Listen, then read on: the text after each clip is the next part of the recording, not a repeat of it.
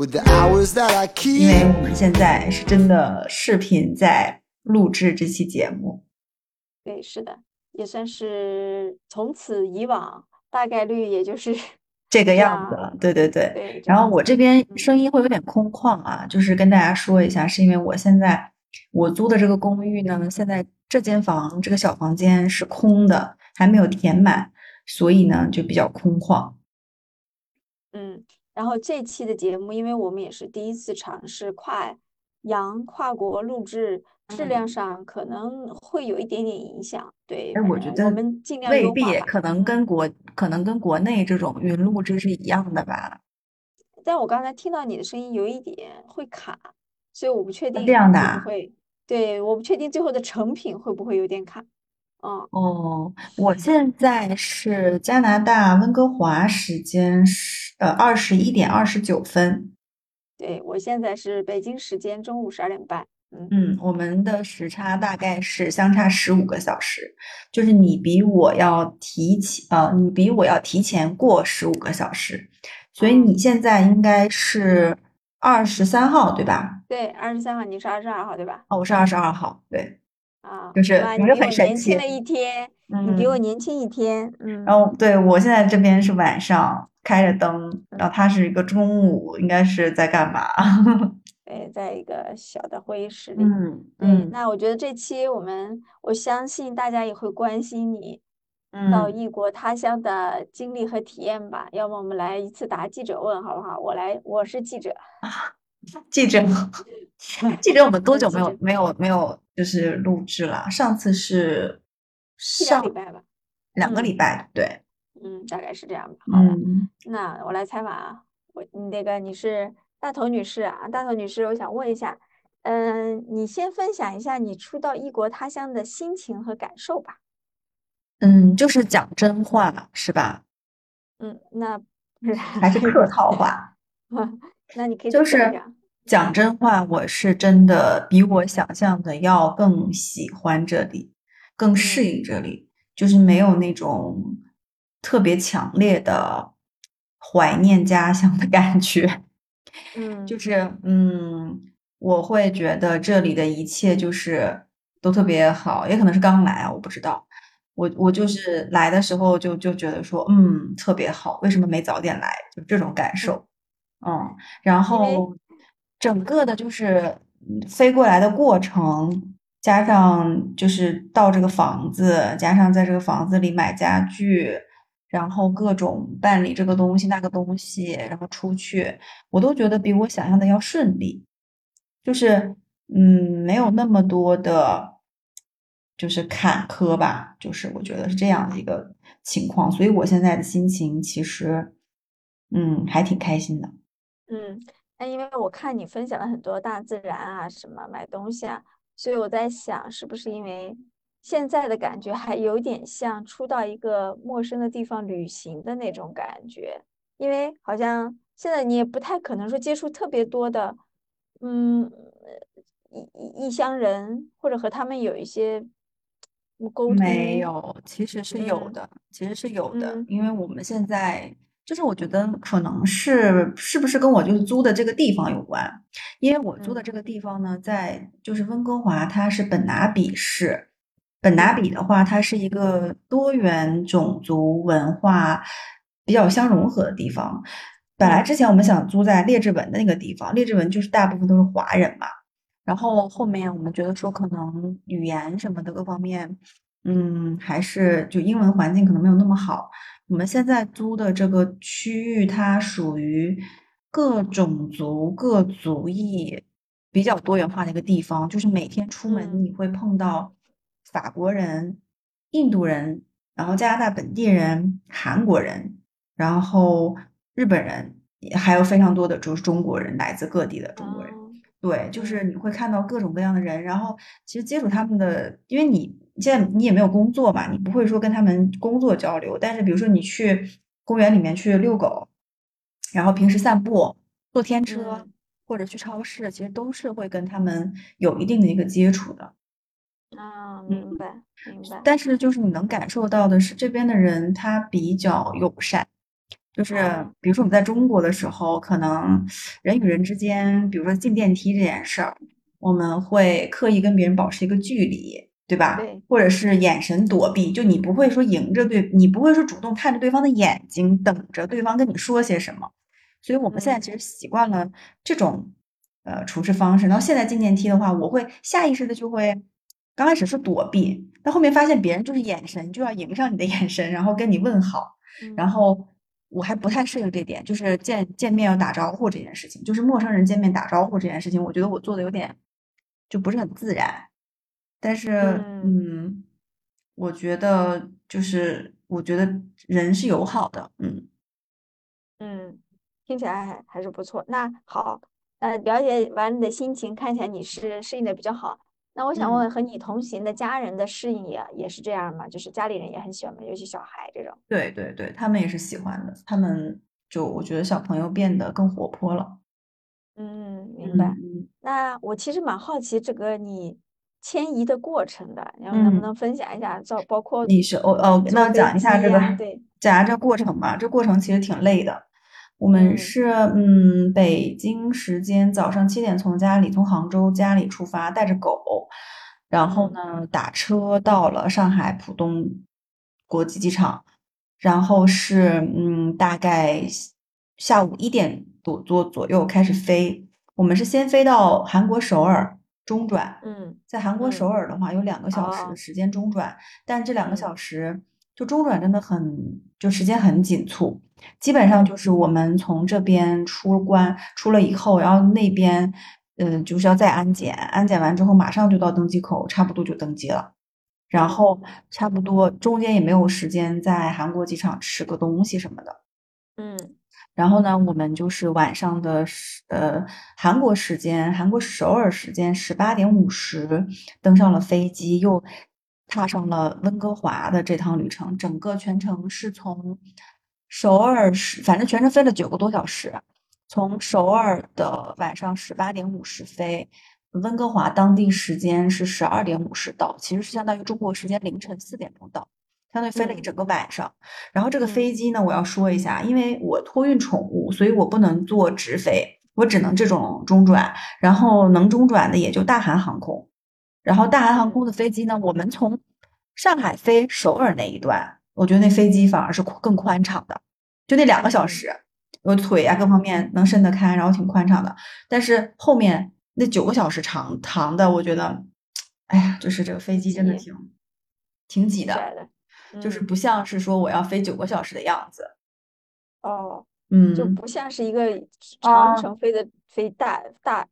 但是比我想象的没有那么的累，就是没有累到不行，但是呢是能接受，但是反正没睡好，在飞机上一直看电影来着，就看各种电影嗯啊，然嗯后。还看了一个那个，哎，我还推这里我推荐的那个电影，就是 那个谁啊，哎呦，那个那个女的什么，凯特·布兰切特啊，对吧？演的那个嗯叫塔尔，那个女指挥家的故事啊，那个那个电影很好哦看，推荐大家去看。我在那个飞机上看的，还挺消耗时嗯光的。然后在飞机上的话是这样的，九个小时那个长途呢吃了两餐，因为大韩航空他提前打电话跟我们预定了，说你们要吃什么，小朋友吃什么。嗯，我们说那吃你这个什么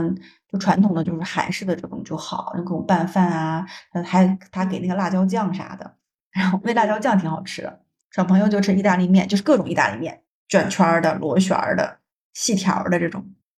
反正就在嗯飞机上就吃这个。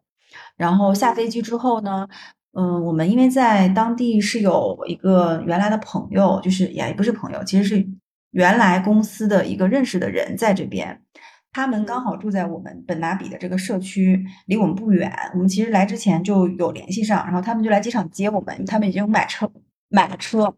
来接我们，是一个那种七座的商务车来接我们，然后就嗯带我们回到，就挺好的一点是他们带我们回到我们家。然后又带我们去，因为我们家离他们家很近，又带我们去他们家吃了晚餐，因为他们公公婆婆也在，然后她婆婆就给我们做了一个晚饭，西红柿打卤面，觉得特别完美，特别好。然后我们就在嗯他那儿吃了晚餐，回家之后就开始倒时差，就开始睡觉。嗯倒时差这件事情我要说一说。哦天啊，就是我倒我们倒了大概三四天吧。就刚开嗯始的时候呢，嗯，是你差不多晚上五六点就困了，对不对？然后你嗯就睡，然后结果睡到半夜天黑，醒了，嗯睡不着了，嗯睡不着干嘛呢？就是早上出去遛狗，天还没亮出去遛狗，嗯然后，然后后面倒时差呢，就是开始下午的时候一点钟想想睡，因为下午一点钟的嗯。时候是主是我们国内的晚上嘛，然后下午嗯一到下午一点睡着睡到下午五点，然后这样嗯晚上他就精神了，完了嗯晚上又睡不着，反正就是倒时差，我不知道别人倒时差什么样子啊，我们倒时差是三个小时、四个小时、五个小时、六个小时这样递进这样去倒的，就每天倒一点每天倒一点儿这种。嗯哦，然后就，嗯，整个我觉得其实就是坐飞机这一段吧，然后还有人来接我们，其他我觉得还好，嗯，就还嗯，挺顺利的，整个。听起来有人接还是不错的。然后因为我也倒过时差，这边有有朋友很重要，嗯，我记得我当时是因为是从上海飞美国嘛，嗯飞洛杉矶吧，然后我坐的是东航的飞机，然后呃，就像你说的，你在飞机上会一直看电影，因为确嗯实没别的事可以干，然后就不停的吃空姐给你放的饭什么的。嗯，然后我倒了两天时差，因为因为我当时去旅行只玩六七天，我没有那么多时间就倒时差。第一天去死活睡不着，嗯然后嗯死活睡不着呢，有一个很危险的事情，就是因为我们睡不着，但我们要开车自驾，嗯然后我嗯，就一直跟司机讲笑话，让他不要睡着。我这个是有点危险，对，我觉得倒时差最危险的是，如果你要驾车，你就会非常危险。我还我记得很清楚，我去了倒了两天才，第三天好像才开始可以在当地的晚上睡着的。嗯啊，就是这么个情况，确实挺挺痛苦的。倒时差就是晚上吧，你就干躺着睡不着，白天吧就特想睡，但你又嗯，你去旅行，你又得玩儿，所以你就不能睡，就是挺挺难受的。就我还好，因为嗯也不太着急去干嘛，是就是慢慢，的去弄，嗯，倒时差就慢慢去倒，然后但是因为刚到什么都没有，什么家具都没有，但是我们那个说原来那个公司那个朋友帮我们提前在冰嗯箱里备好了牛奶、鸡蛋、面包，啊呃，对，还弄了个烧水壶，就这几样东西。然后这边什么，这边就是在这边租房子呢是这样的，一般默认就是没有家具的，嗯没嗯有家具就是嗯什么都没有，你要自己去买。当然你搬家的时候把那些你也全部搬走，就空出来给我，就是这个嗯意思，就默认没有家具。所以第一天是睡的床垫儿，那个床垫儿是提前嗯、呃在宜家上买的。然后订到了嗯这个地址，然后让那个房产中介去帮我们开门收的那个房垫儿，不然我们第一天连房垫儿，呃，连那个床垫儿都没得睡。然嗯后我们就嗯，逐渐反正就是这两天基本上都是在宜家上买东西了，然后基本上已经差不多都安置好了。嗯嗯，好的，好，那我再想问问，嗯，那你到了当地现在有一个多礼拜吧，应该是，嗯，到明对，天是一个礼拜。啊，那你的日常生活都是怎么在进行和安排的吗？那呃，我想说最大的一点感受就是这边其实基本上都是线下购物，且嗯基本上都是靠车，你懂吧？就嗯是要开车，然后买那种像 Costco 呀、沃尔玛呀，然后这边还有大统华那个华人超市，基本上哦你每次买东西都是大包小包的，你很难说完全靠手拎。但是因为我们现在没有考驾照，没那么快，所嗯以我们不能开嗯车，我们就只能靠坐天车，靠手。于是就我嗯感觉每天都在去逛超市买东西，永远买不完。一共嗯在超市逛了三个不同的超市，分别逛了三四嗯天，才把冰箱填满。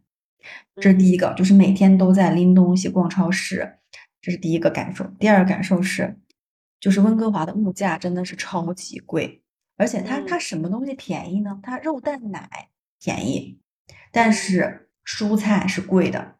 嗯比如说一根黄瓜大概要十块钱人民币啊，然后一个芹菜，一把芹菜大概嗯要三十几块钱人民币啊，嗯一把香菜大概要五块钱人民币，然后嗯就是很贵。但是比如说肉，可能一盒一大盒猪肉也就三十多块钱啊，就是奶蛋这些是随便吃的，但是不能缺少蔬菜嘛，然后蔬菜就很贵。水果呢？水果要看，因为它有一些水果是打折的，比如说蓝莓打折，可能有三四块钱一盒，是便宜的，是好吃的啊。嗯嗯，水果我觉得还好，嗯，就是蔬菜比较贵。然后另外一个就是我们那边便宜的东西，这边都贵，比如说嗯垃圾袋儿，比如说各种针织袋儿，就是那种嗯义乌生产的。嗯那种靠人工密人工密集型产业的东西都比较贵。拖鞋，拖鞋要十三刀，大概你乘以五点四吧，十三乘以五点四一个拖鞋哦。嗯然后啊，杯子啦，什么沥水架啦，就是那种很便我们传统意义上认为在拼多多上买几块钱、十几块钱的东西，这边都很贵。嗯但是呢，比如说像一些呃户外运动的一些品牌，嗯，什么嗯鞋子啊，可能国内卖几几千块钱冲锋衣，这边可能就一千块钱，就这些东西是便宜的。然后包含今天去买网球拍儿，网球拍儿可能国内一个好的像 Wilson 的网球拍儿可能要一千七左右，这边大概也就嗯五六百，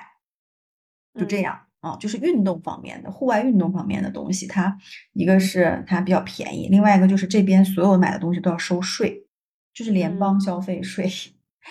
就嗯是 BC 省的这个消消费税，就是它各种都要收税。然后呢，尤其是你买消费品，就收的税更高。反正就是嗯感觉每天都在花钱吧。然后总体的嗯感觉是每天都在花钱，每天逛超市，然后在宜家上买家具、安家具，嗯，就是每天的日常。当然，这是这一部分比较糟心的。另外一部分就比较开心的，就是每天都，因为我们住的这个地方旁边就是个大森林，这个森林嗯。不是那种小公园是真的森林，是那种原始森林，里面有狼的那种森林，有郊狼，有猫头鹰，嗯。然后有像九溪十八涧的那种九溪的溪水，然后有千嗯年的树木，然后满地你随随处都能看到那种野生松鼠。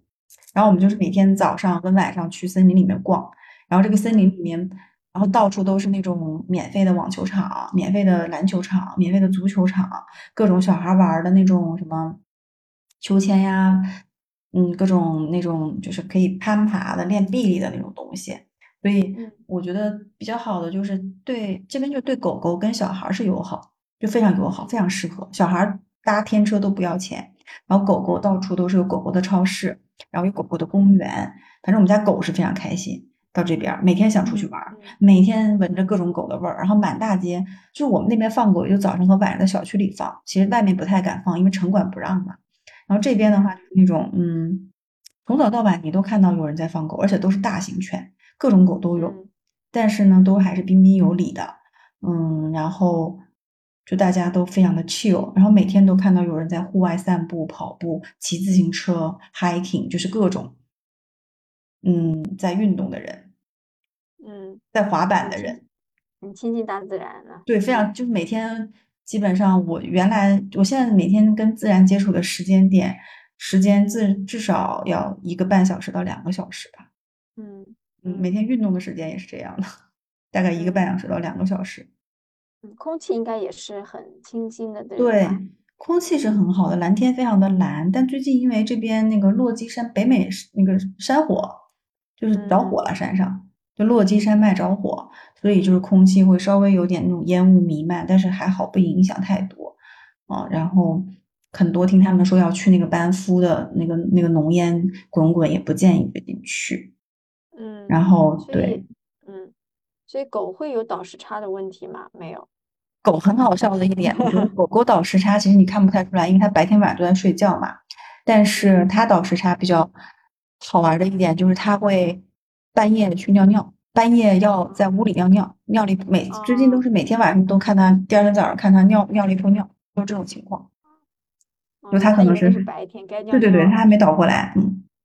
然嗯后好的，还有就是之前，嗯，来之前认识的一个，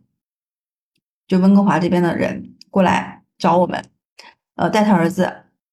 给我们送送我们一瓶酒，然后请我们吃饭，去了一个丽苑吧，就是那个广州的那个广州那个呃茶餐厅，然后在那个里面吃饭的全部都是中国人，应该都是广东人，全都是中国人，嗯。然后吃什么嗯。虾饺啊，吃什么云吞呐、吃什么叉烧包呀这些东西，嗯。嗯，所以，嗯，但你刚你讲了，因为你们住的地方本来就是多语、多民族、多文化、多国家的嘛，所以其实，呃，中国人看到看到有很多就是来自祖国的人，应该也就大家都很正常、很稀松平常，是不对对，并没有觉得说哦，你是中国人，我也中国人，我就哇好亲切。嗯，其实没有，其实没有，就是感觉对我来讲，我现在看到各个国家的人都是感觉是一样，并没有说因为嗯，反而你可能看到。自己国家就也没有吧，没有觉得大家好像都差不多，我觉得。嗯嗯，所以现在那边也是在放暑假的过程中吧？对，是他们也是差不多八月底九月初开学，然后就是另外就是很好笑的，就是我们不是去逛那个 Costco 嘛，就是那个邻居带我们去，然后呢逛 Costco 的话，它就真的是大宗货物，是我之前。在比如说像国内的那个天猫、天猫超市、天猫国际上看到的一些货，然后在这边就那些东西其实是差价，就这边还是非常便宜的。然后呢，就这边现在的 Costco 已经有万圣节的装装饰了。它的万圣节的装饰不只是南瓜灯哦，是那种站在地上的，就是大概有两米高的那种骷髅，人从下面走，它会吓你一下的那种骷髅。然后就是反正挺好玩的，然后我现在就非常期待的是万圣节的时候，因为我们家这边很多旁边很多 house 那种那个，我觉得他们会把就是自己的房子装的非常吓人，然后小朋友就可以去讨糖吃。就我现在挺期待万圣节，因为后面其实这边特别值得期待的就是有几个嘛，一个是马上就是到红叶季了，到秋天了，就是加拿大最著名的枫叶季。因为现在其实很多树上的叶子都已经开始由绿变黄，有的会已已经有一些树是变红了，然后有一些红叶落下来，哇，这个红叶真的那个红是没见过的，是非常非常纯正的那种枫叶的那种红，特别漂亮。然后如果可能九月份开始慢慢就开始变成枫叶季了，整个都是红色了。然后十月份、十一月份差不多就是可以开始，十一月份开始可以开始滑雪了。就是这个是我非常非常期待的，因为十一月开始滑雪，一直能滑到明年的三月底。哇，我就想到滑，而且滑雪可以买雪票，就是你在一个雪场，然后你买个雪票就可以无限次去滑。就这件事情是我比较期待的一个。然后再就是，可能小朋友比较期待的是万圣节跟圣诞节吧，因为这边的氛围一定是非常好的。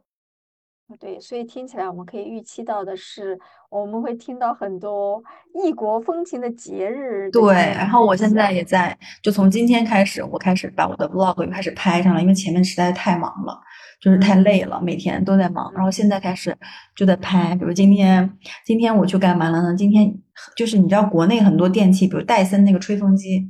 这在这边它那个电压是不行的，不能用的，所以我就没有带过来。然后。我在这边就是一周都没有怎么洗头，因为没有办法吹，没有办法吹头发。然后呢，我今天终于去看到有一个地方打折，就去买了。买回来之后很好笑的就是，国内戴森吹风机呢，可能就只有那个定型的。可能只有两个头，这边有四个头，有一些头专门为那种自然卷儿，我觉得可能是为老外设计的，因为老外很多不是卷儿嘛，它那个是这样顺顺顺滑下来的。就我我有拍在我的 vlog 里面，回头我来发，就它会这样顺。然后我今天顺了一下，哎，发现真的很顺，但不适合我这种，不适合我们这种。你知道，我们都就是我们中国人，或者是我们现在是什么高颅顶蓬松什么这种的，对吧？我们不希望它特别贴，但它那个呢，对它那个是是希望你哎头发贴。贴下来的那那种设计，其实就还挺好笑的。然后买了那个东西，然后其他的话，明天准备去列治文，也就是这边最大名鼎鼎的华人区，就是在路上都听不到中英文的那个地方去逛一逛。因为其实我们时间虽然来了差不多一周，但其实都是围绕着家附近嘛。然后家附近其实坐两站天车就有一个叫 Metro Town 的地方，是这边整个大温地区的一个差不多市中心，它里面有各种。知名的牌子购物，然后买体育用品，买数码产品，然后这种什么都有，还有我最爱的 Lululemon，但是我最近都没有时间去逛，但是我看到了非常多非常多，哇，非常好看的款式，就是跟国内不一样的。然后我看了一下价格，非常心动，嗯，很划算。所以当时我我听起来，你现在是处于一个还在度假的状态的感觉，就。嗯，就可能我觉得属于热恋期吧，就到了冬天就不一样了。嗯，对，因为我不知道嘛，因为可能未来会面临我呃，比如说上学啊，我不知道工作，但是现在给我的感觉好像是，嗯，有一点像那种在退休的休养的状态，所以你你会去这样定义你现在的这个这个生活的状态嘛？就哪怕这周吧，嗯。嗯，我也不知道后面是什么样子，但是现在其实我会觉得每天都挺忙的，嗯。就每天。因为我要你知道在外面吃饭不是很贵嘛，随嗯。随便便那天买了两三个面包，一杯橙汁就花了一百多一百八十多块钱人民币，然后就是反正基本上不在外面吃，那自己在家做。其实你做一日三餐，在自己家做肯定是便宜的，然后做一日嗯三餐其实是一件挺占据你时间和精力和体力的事儿啊。然后还要收拾屋子，还要装家具，然后刚来还有各种东西要添置，比如说没有什么扫帚，然后比如说没有锅，比如说嗯呃碗不够了，就是每天都有新的事儿。我觉得可能是最近比较忙，但是后面其实还有非常非常多的事儿要去搞，比如说要办那个医保卡，用我们的医保卡、嗯社保卡，各种驾嗯照，就是这种嗯事儿呢会比较多。然后可能慢慢的，嗯，后面等小孩开学，可能就会有他学校的相关的事儿。嗯，然后我觉得嗯除了在忙这些事情以外的时间，那应该是在度嗯假。就基本上啊，在忙这件事情的时候是挺挺烦的。你一样的，你要嗯去各种市里面去，什么政府大楼里面去排队去干嘛干嘛的，然后去搞。但是，嗯，你除了这个时间以外的时间是你自己的，就是比如说这边的人，我觉得下班以后的时间就是在草坪上，然后在各种球场里，然后在遛狗，在看夕阳，在享受风景。我觉得这个是不一嗯样的哦。嗯嗯，好吧，所以应该还能听到你很多的生活经验啊，这我觉得我还挺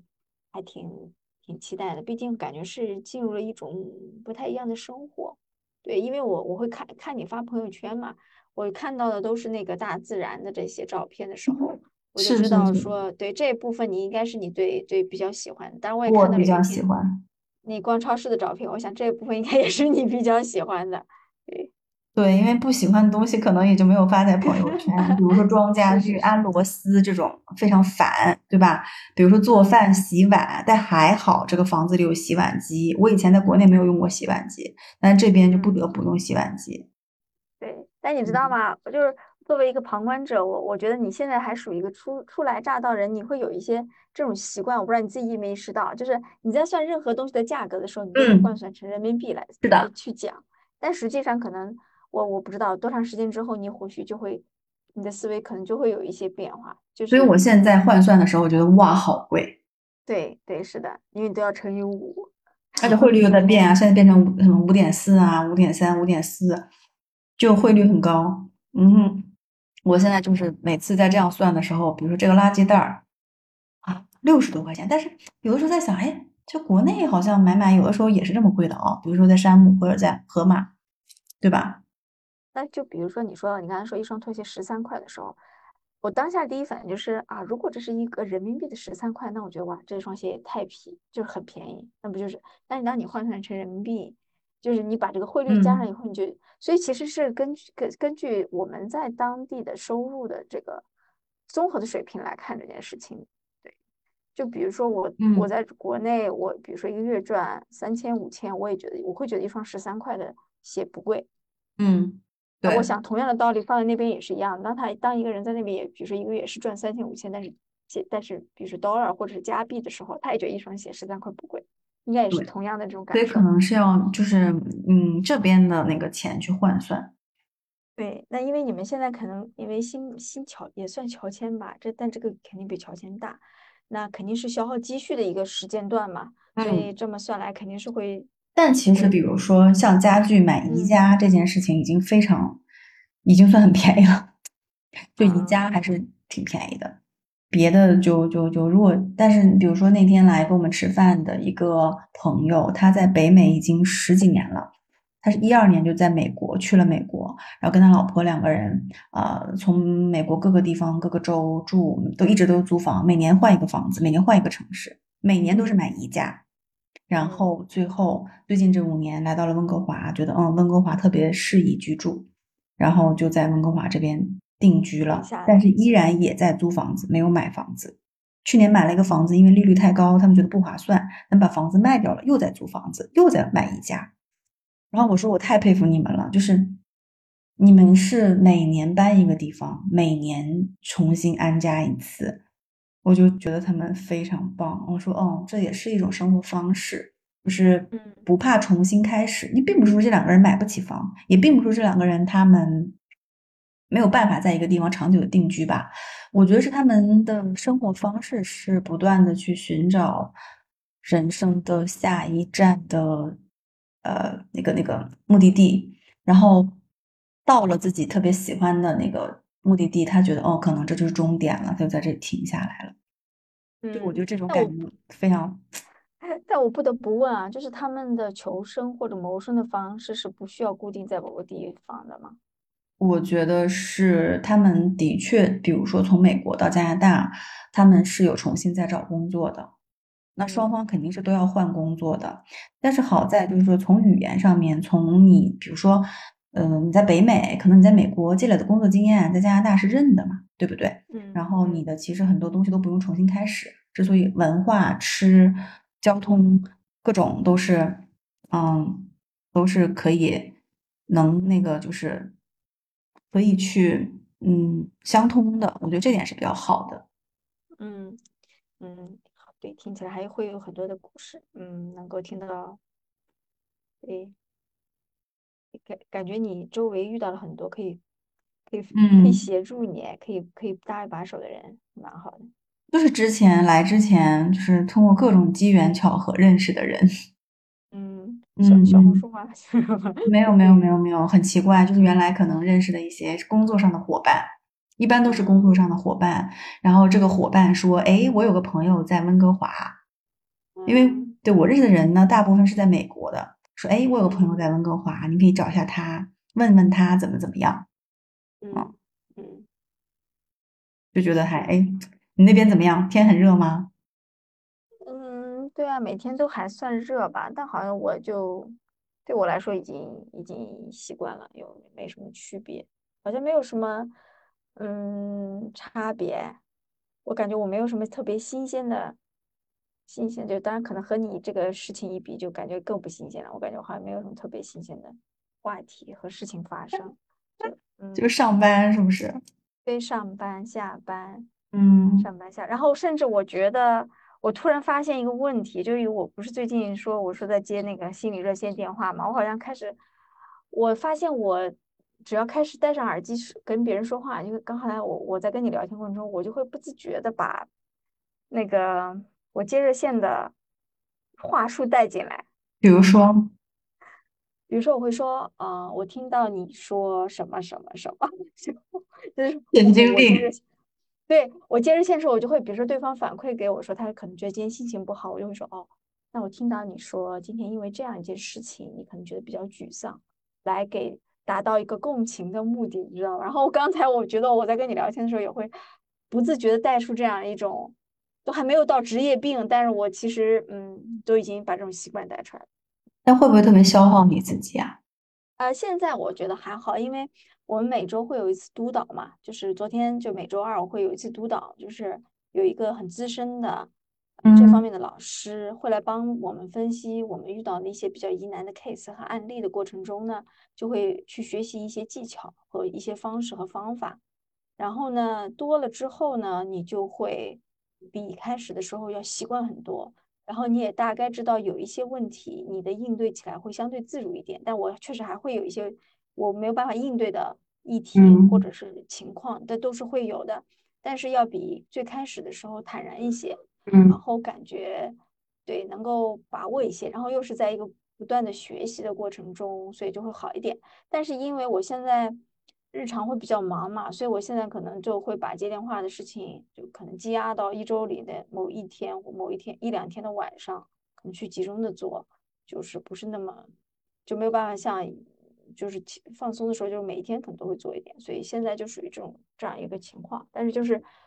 嗯，我现在的感觉就是我想持续的尝试这件事情，然后用这种方式去尝试，然后去去，然后边尝试的过程中呢，看能不能去补充一些知识学习，然后再来看嗯说这个东西未来是不是有可能变成其他的可能性。但我现在就没有给自己这个定论和结论，是因为我确实是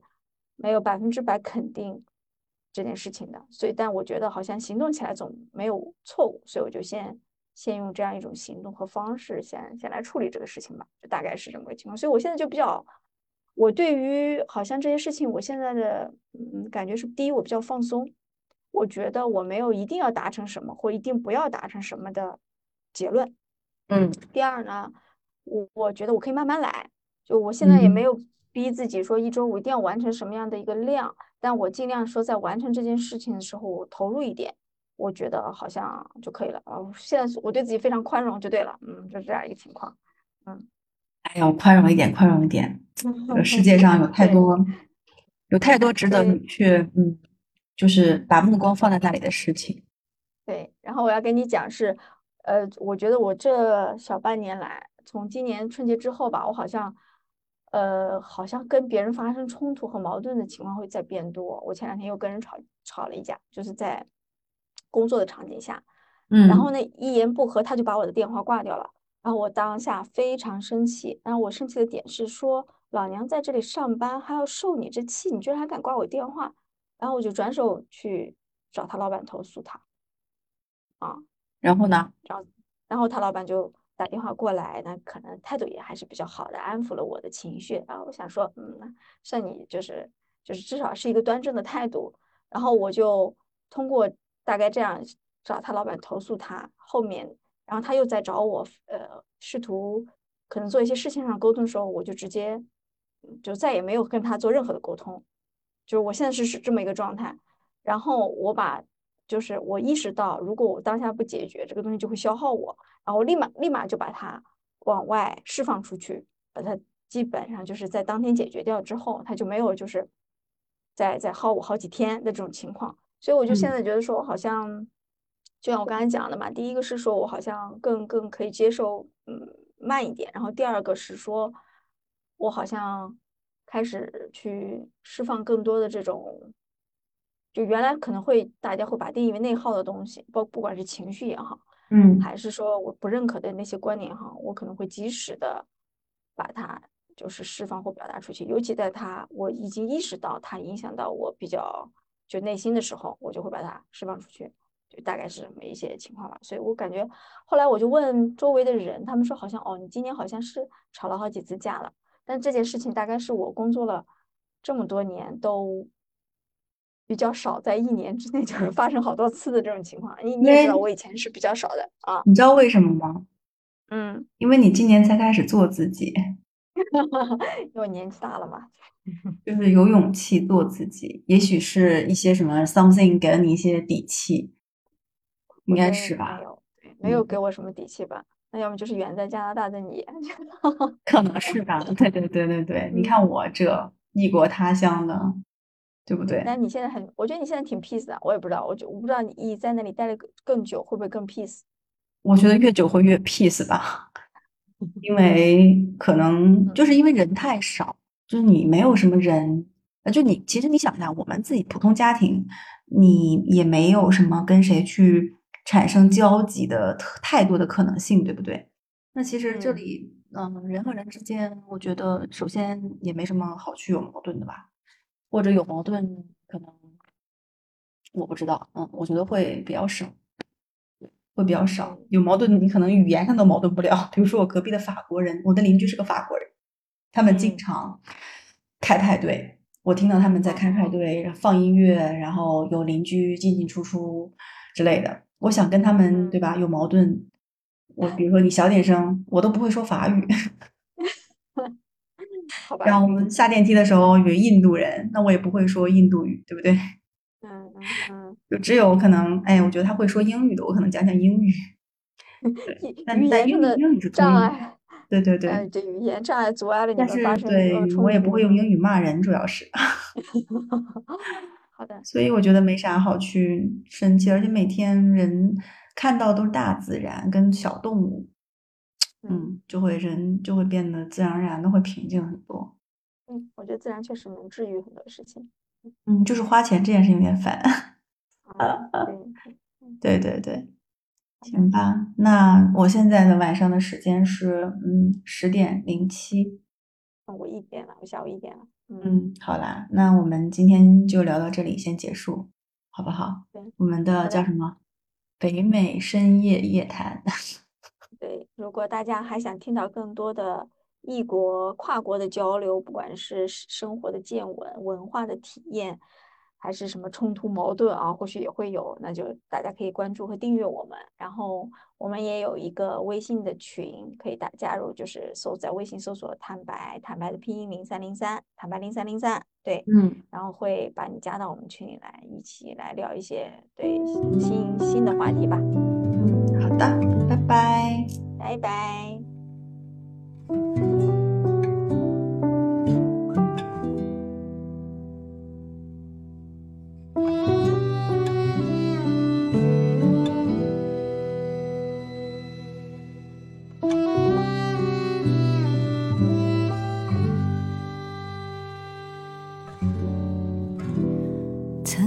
少总会活着，荒废大把时光，也总稀难离的回忆总是突出快乐，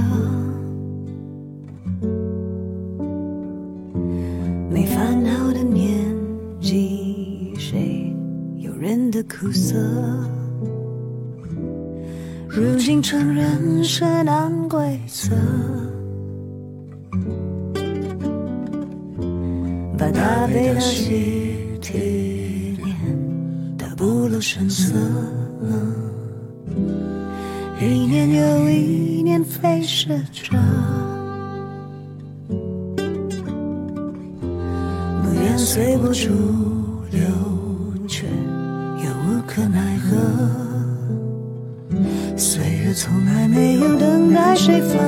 谁，忘记谁，割舍过谁。虽然已经懂得了什么才是珍贵，只是，只是时间消失的太快，我们都来不及回头看。人们总是察觉的太早已变成了习惯。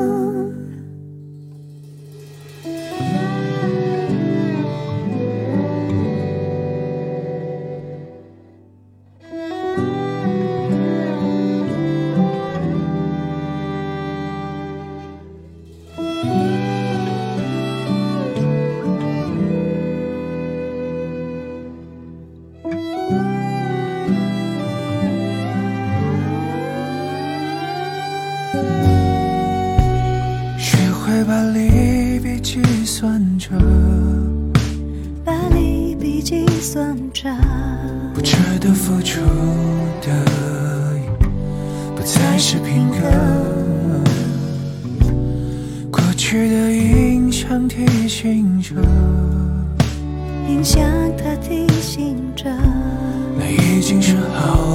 多年，前某个时刻，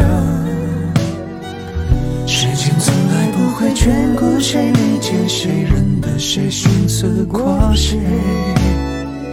虽然已经不愿再浪费任何时间，可是可是年华消失的太快，让我们不敢慢，我们都来不。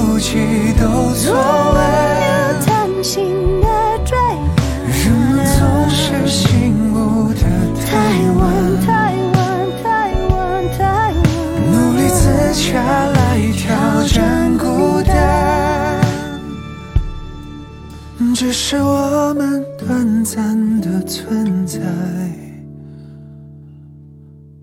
我们尽量不想留遗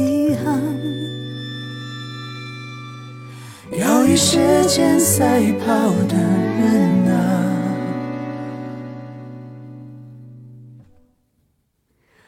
愿能被。被世界温柔对待。